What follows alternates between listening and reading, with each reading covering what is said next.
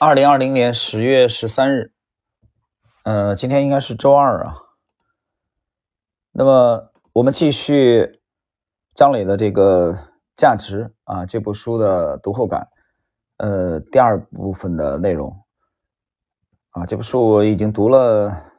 啊一大部分。那么我们在上一集曾经讲到他的。那给我印象特别深刻的啊，是他的这个好奇心，早年的这个好奇心的几次的角色的转变，从驻马店啊，的确一个这个调皮的啊顽童，到突然猛醒啊，后来这个成长为这个人大啊，再后来成长为这个耶鲁美国耶鲁大学的学霸啊，这个进程，那么在耶鲁很幸运的这个进入到了耶鲁投资办公室，然后接触到了。在国际投资界的这个巨擘啊，大卫·斯文森。那么，在今天我们继续讲啊，昨天我在提这个第三章的时候，曾经提到了这个呃张磊的这个原话，就是去潜藏在巨大势能的关键行业和企业，去理解张磊讲的理解这种行业和企业势能啊，这其实这是一个物理的名词啊。举个例子，那么比如说，在零三年，我们知道零三年的非典啊，当时在上海，我在徐家汇街上都没什么人了。我们从窗口望出去啊，街上大白天像晚上一样的没人。那我在北京的朋友讲，这航班也没人啊，北京飞上海的航班也没人那种状态，呃，特别的萧条。但那萧条其实没有持续多长时间，可是那个时候也有很多的看空的声音。但张磊呢，在零三年的时候，他注意到了中国加入了 WTO。呃，是零一年加入 WTO 啊，零三年他意识到这加入 WTO 两年，才两年的时间，他认为属于中国的时代来了，所以还有很多人在犹豫的时候，张磊已经看到了未来中国发展的这个趋势啊，所以就是看事物的本质，而且看未来，投资去看准大方向。有人说这个长期主义，这部书吸引我去呃购买的主要原因，就是因为它的长期主义的标签，而且它的。不单是标签嘛，我觉得也是他的这个风格啊，他就是长期主义。他的这个基金，你去看高瓴的这都是长期主义，短的几乎没有，很少很少。那么长期主义的它背后的逻辑是什么呢？其实也就是他看准了大方向啊，对对这个赛道的深度思考，对行业的啊这个这个深度思考。我们举个例子，比如说他在一四年的时候啊去重仓啊参与国内的这个创新药啊。这个 PD One 的这个四大龙头公司啊，你包括他后来又去重仓啊，在近几年重仓 CRO 赛道的几个公司啊，包括国内的这个这个药明康德啊等等等等啊几几个公司的。那么他认为国内的创新药的公司的发展进入了黄金时代啊，这个虽然他不见得就是淘金者，但他是把铲子卖给淘金者的人。那么再比如，他在很早的时候去投资这个刘强东的京东的时候啊，刘强东大概是想要七千五百万还是七千万，记不清楚了。那么张磊就跟他谈啊，要么就两两个亿、三个亿的这种这种去投。这个对京东的信心，对刘强东的信心，其实你不如说是对亚马逊的信心，因为在此之前，张磊他也曾经深入研究了杰夫·贝索斯的亚马逊的成长成长历史。啊，他是认真的去研究了，而和商业本质，所以他才做出了啊这个重大的决定，重仓去投资京东。另外一个就是隆基股份啊，A 股的隆基股份，光伏的龙头，光伏的龙头隆基股份呢，它的市值都已经超过中国神华了，但中国神华的利润至少是它的七倍以上，而且中国神华的股息率啊也达到了百分之九。啊，你从估值来说，那肯定是神华啊，那会考虑隆基吗？不会考虑。但是张磊看到的是光伏的啊这个行业的未来的前景。所以谈到这里的话，呃，我不禁啊，给我感想很深的，其实是他本书。我讲了这个第三到第八章是他的精华，这里边精华中的精华是哪个呢？恰恰我认为是很多人认为说这部书很虚的内容，就是第六章。第六章啊，我这边我想挑第六章的一些精彩的片段啊。第六章的题目是什么呢？有人说这章太虚了啊，老子学不到什么东西。我恰恰觉得第六章是本书的重中之重的一个内容。第六章题目是与伟大格局观者同行啊，有一个这个小标题：选择与谁同行，比要去的远方更重要。这里边他提到格局观，提到企业家啊，有创业者这个气质的企业家。啊，不满足。那么我之前曾经讲过啊，在我我曾经这个服务于效力于一家这个在二零一一年上市的啊，在中国的这个金融行业可以说知名度相当高的一家上市公司。啊，我这么讲吧，就是我读到张磊的这部书《价值》的这个阶段的时候，讲这个企业家的创业精神，就是你已经是企业家，已经功成名就了，已经不愁吃穿了，啊，钱已经赚够了情况下，你还有没有创业家的创业者的精神？因为早期，如果你没有创业者的精神的话，你的你不可能成为企业家，你的企业也不可能上市，没错吧？但是，呃，许许多多的人，那么一旦成为了企业家以后，他丧失了创业者的这种啊这种进取的精神，那么这是导致很多的公司上市以后，咱那怎么说呢？叫婚姻是爱情为爱情的坟墓啊，终结了，这公司的成长性没了。这一点你从股价就看出来了啊，名字我不说了吧，这个毕竟也是我曾经服务过的公司，我觉得还是要感恩。但是我探讨这个现象啊，就是谈这个事儿的时候，我觉得应该把把个人摘出来啊，就你不是说你曾经效力过这家公司啊，就我们作为一个案例分析来讲这个事情。呃，但是更深入层次的，我又在想这个问题啊，就说如果说只是几家啊、几十家、上百家呃公司出现这样的问题，比如上市就是它的这个成长性的终结的话，呃。可能还好说吧，但如果四千家、四千多家上市公司，很许许多多的，呃，私营企业家都存在这个问题，呃，上市就丧失了进取心，上上市就意味着它的创新精神的完结的话，那我在思考这背后有没有更深入层次的原因啊？当然了，这个这个话题没法再聊下去了啊，只能在这儿打住了。好吧，我们接着来说这个第六章。第六章里边，他谈这个伟大格局观者同行的时候，他谈了这个芝加哥大学的阿马尔·毕海德啊一部这个著作《新企业的起源与演进》，其中他给创业者、企业家伟大格局观下了一个定义，这个定义至少是具备四个特点啊。有人说这张是太虚了吧，没用。我说你错了，我觉得这张很有用，这张是很有用的。为什么？因为张磊是一个长期主义者，他的基金也是一个长期主义的这种风格。那么我在第一集我曾经讲到上一集啊，我刚讲到他在这个去募集资金的时候，就刻意的去挑一些长期的投资者，长期资金，对不对？你给他一年大半年必须马上看到效果的这种急功近利的，他基本上就不选。这样的话才有助于他可以去挑选一些长期的项目，但是最终长期来说，他获得了啊非常非常丰厚的利润。但这些事情在短期他是很难做得出来的，很难做得出来的。我们先看这四个特征啊，第一个是拥有长期主义理念，能够在不确定性中谋求长远；第二，拥有对行业的深刻洞察力，在持续创新中寻找关键趋势；第三，拥有专注的执行力，运用匠心。把事情做到极致。第四，拥有超强的同理心，能协调更多资源，使想法成为现实啊！这里面他又谈到了这个英雄史观啊。这里我非常非常感兴趣的是这一节，就是拥有长期主义理念。我对伟大格局观的首项定义是拥有长期主义理念，这源自我所坚持的投资标准——做时间的朋友。大多数创业者在创业时没有经营资本、行业数据。管理经验或者经营员工，任何创业都不可能一夜成功。但如果坚持不看短期利润，甚至不看短期收入，不把挣钱当做唯一重要的事，而把价值观放在利润的前边，坚信价值观是这个企业真正核心的东西，那么利润将只是正确啊做正确的事情后自然而然产生的结果。啊，这一段很精彩，写的很精彩啊。但是精彩归精彩，在实际生活中，你身边的许许多多的企业啊，尤其是这个规模比较小的中小企业很难做到这一点，不是吗？我们就来看看，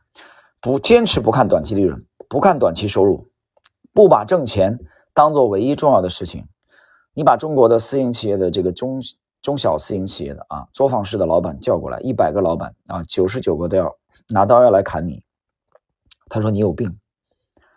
他说我不看短期利润，不看短期收入，不把挣钱当做唯一重要的事情。谁来给我的员工付工资、付社保？谁来给我付房租？谁来解决啊我应酬的这些费用？所以。我们看到我们身边，当然我也是这样，对吧？在上海零五年，呃，零五年的六月份吧，啊，我加盟了这家公司，那么也存在的这个问题，对不对？那么一定是现金流摆在第一位，啊，帮企业赚钱是第一位，所以这里边就存在一个矛盾。其实绝大多数的企业家很难做好做到这一点，就是不看短期利润，不看短期收入，不把挣钱当做唯一重要的事情。他相信只要把事情做对了，钱自然而然。就来了，但这个过程可能很漫长，在这个漫长的过程中，很多人、很多公司可能连房租都付不起就倒了。那么谈到这里，我想起来了，我们这个行业，资管这个行业，嗯，客户也是这样。你跟客户的这种沟通，客户有没有长期主义的理念，对吧？我举个例子啊，一个股票，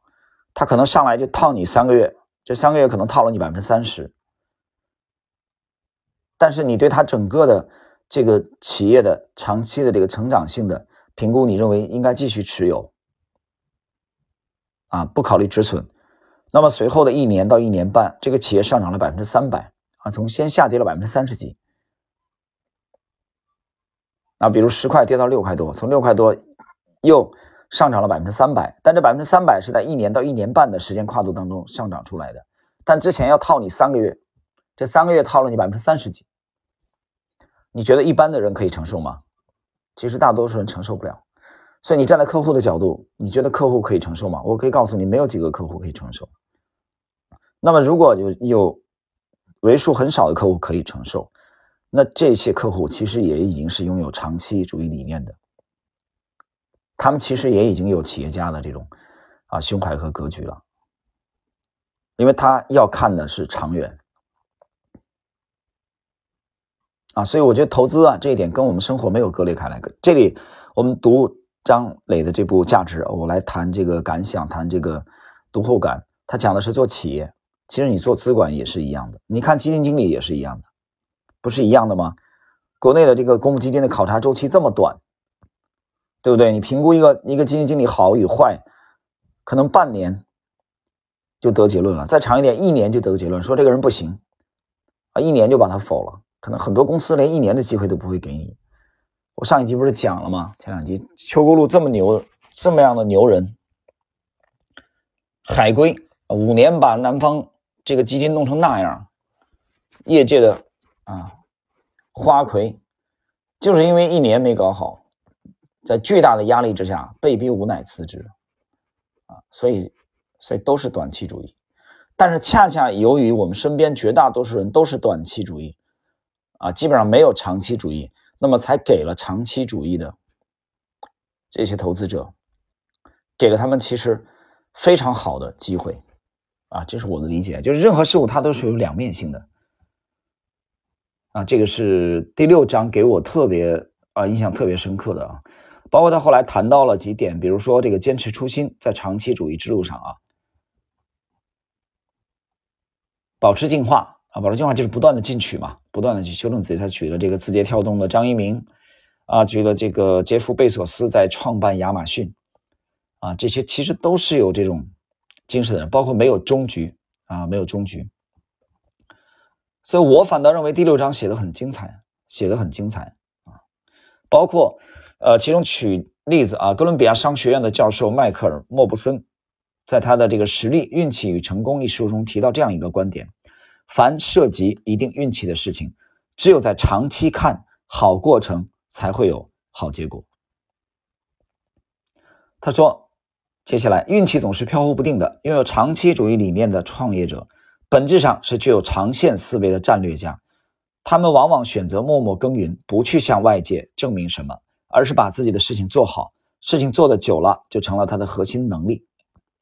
那最终就会体现在利润上。那么接下来就是拥有对行业的深刻洞察力啊，这个是张磊非常强的一方面啊。有人讲张磊那么牛，嗯，有人说也没什么了不起嘛，说他有他资源好，比如他他的人脉啊，大卫斯文森啊，啊，这个这个耶鲁这个这个这个啊，这种这种人脉，对吧？我说我说你只谈了事情的一方面啊。只谈了事情的一方面，你要你要想另外的一方面，呃，这个人身上有没有这个明显的过人之处？我告诉你，当然有啊，否则他不可能做到这样的规模。那么他有一个非常强的，第一个是长期主义的标签，第二个就是他是对行业的这种深刻的洞察力。我读他这部书将近五百页，我昨天就讲了嘛，我里边没看到什么利率的东西，没看到什么宏观经济的东西。啊，当然，张磊是一个文科生啊。我这里边其实读出了许多人文的东西。在前几集我曾经也讲，就是作为一个企业家也好，作为一个资管人士也好，你除了你的技术以外，你还是需要一定有一定的情怀，有一定人文的东西。